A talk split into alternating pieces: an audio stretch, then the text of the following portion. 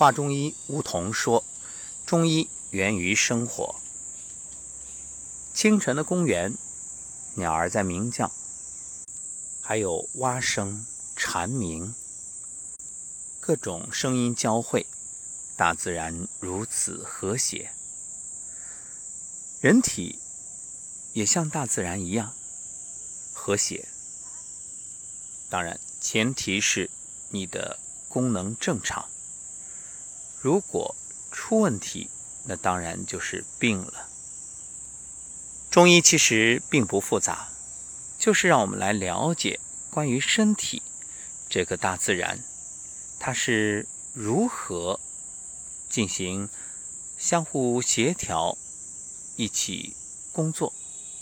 了解了它们之间的配合关系以及各自的功能，你就能够更好的来掌握自己的健康。好，本期我们继续来谈津液，说说津液的功能。津液的功能主要包括滋润濡养、化生血液、调节阴阳、排泄废物。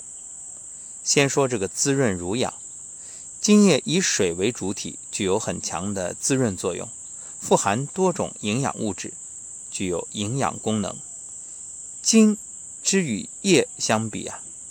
它的质轻轻，液呢，则轻而晶莹，厚而凝结。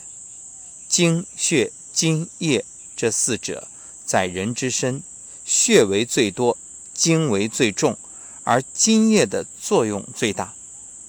内而脏腑筋骨，外而皮肤毫毛，莫不赖津液以濡养。津液水谷所化，其浊者为血，清者为筋，以润脏腑、肌肉、脉络，使气血得以周行通利，而不滞者此也。凡气血中不可无此，无此则槁色不行矣。液者，闹而极厚。所谓闹啊，就是泥沼的意思。这就不难想象液的状态。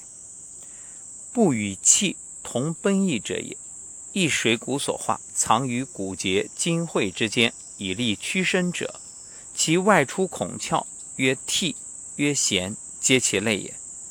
就是鼻涕呀，呃，口水啊，都是。分布于体表的津液，能够滋润皮肤，温养肌肉，使肌肉丰润，毛发光泽。体内的津液能滋养脏腑。维持各脏腑正常功能，注入孔窍的津液使口、眼、鼻等九窍滋润；流入关节的津液呢，能够温利关节；而渗入骨髓的津液能充养骨髓和脑髓。津液的第二个功能就是化生血液，津液经孙络渗入血脉之中，成为化生血液的基本成分之一。津液使血液充盈，并濡养和华丽血脉。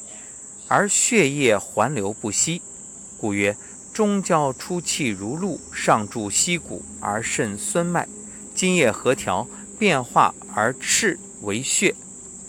水入于精，其血乃成。第三个功能就是调节阴阳。在正常情况下，人体阴阳之间处于相对平衡状态，津液作为阴经的一部分。对调节人体的阴阳平衡起着重要作用。脏腑之阴正常与否，与津液的盛衰密不可分。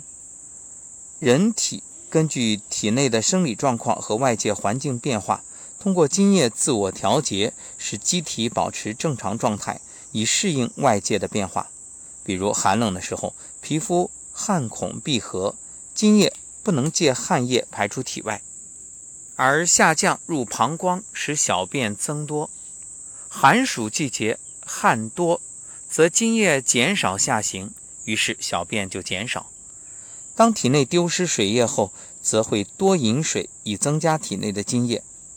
水谷入于口，输于肠胃，其液别为五。天寒衣薄，则为逆与气；天热衣厚，则为汗。由此来调节机体的阴阳平衡，从而维持人体正常的生命活动。第四个功能就是排泄废物。津液在自身代谢过程中，能把机体的代谢产物通过汗液、尿液等方式不断地排出体外，使机体各脏腑的气化活动正常。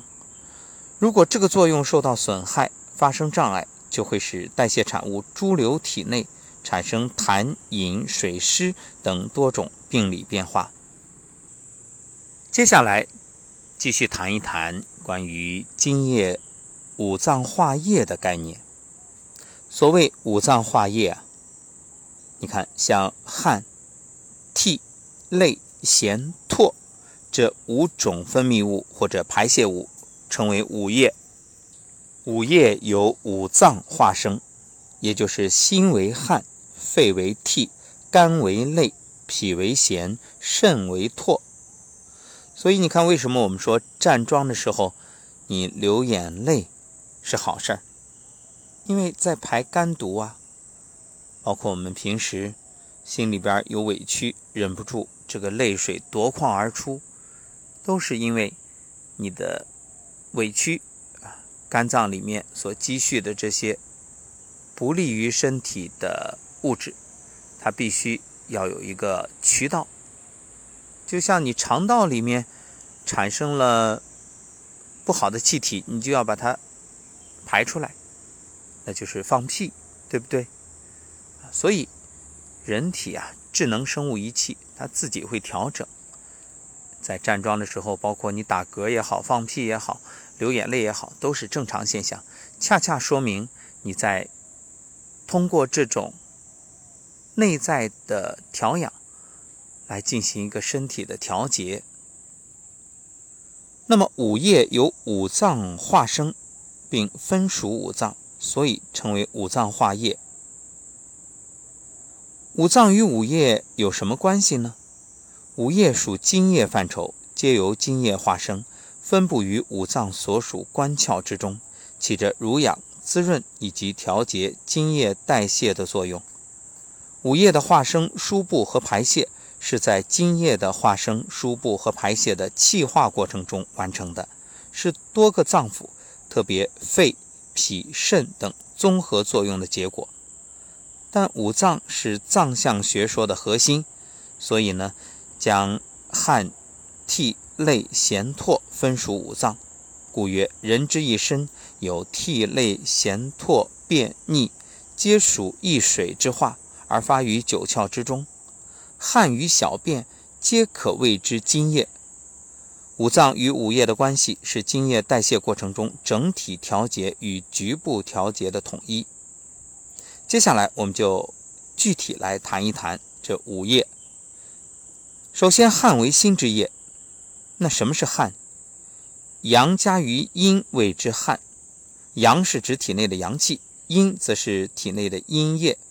所谓阳加于阴谓之汗，就是说汗液为津液通过阳气蒸腾气化之后，从悬浮也就是汗孔排出的液体。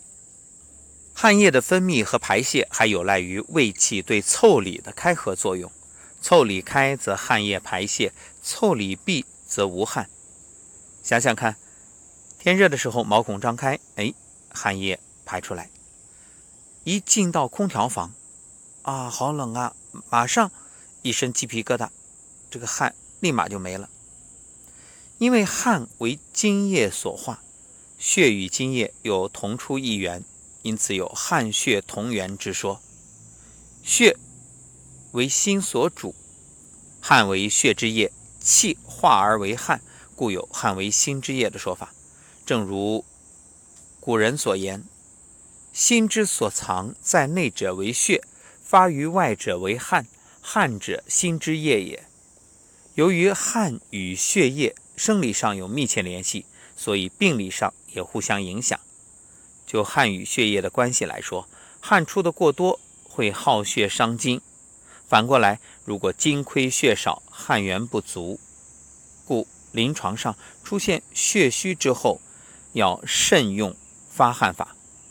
你看现在很多人都会说：“哎呀，汗蒸好啊，好像不管什么病都去汗蒸。”这个尤其要注意，像血虚的，你不能再汗蒸了。夺血者无汗，夺汗者无血，就是这个道理。就汗与心的关系来说，汗出过多会耗伤心的气血，会有心悸、怔冲等。由于汗出是阳气蒸发津液的结果，所以大汗淋漓也会伤及人的阳气，导致大汗亡阳。反过来，当心的气血不足时，也会引起病理性的出汗，比如心气虚、表胃不顾而自汗；心阴虚、阳不敛阴而盗汗。所以你看，生活当中啊，如果有一个人直冒冷汗、极不自在，那就说明心虚，因为心气虚、表胃不顾啊。再说涕，我们都知道这个鼻涕，对吧？涕为肺之液，涕是由鼻内分泌的粘液，有润泽鼻窍的功能。鼻为肺之窍，五脏化液，肺为涕。在肺的生理功能正常时，鼻涕润泽鼻窍。而不外流。若肺感风寒，则鼻流清涕；肺感风热呢，则鼻流浊涕。如果是肺燥，则鼻干涕少或者无涕。涎为脾之液，涎为口津，唾液中较清晰的称作涎。涎具有保护和清洁口腔的作用。在进食时，涎分泌较多。还可湿润和溶解食物，使之易于吞咽和消化。所以有个成语叫“垂涎三尺”啊。在正常情况下，涎液上行于口，但不易于口外。若脾胃不和，则往往导致涎液分泌急剧增加，而发生口涎自出等现象。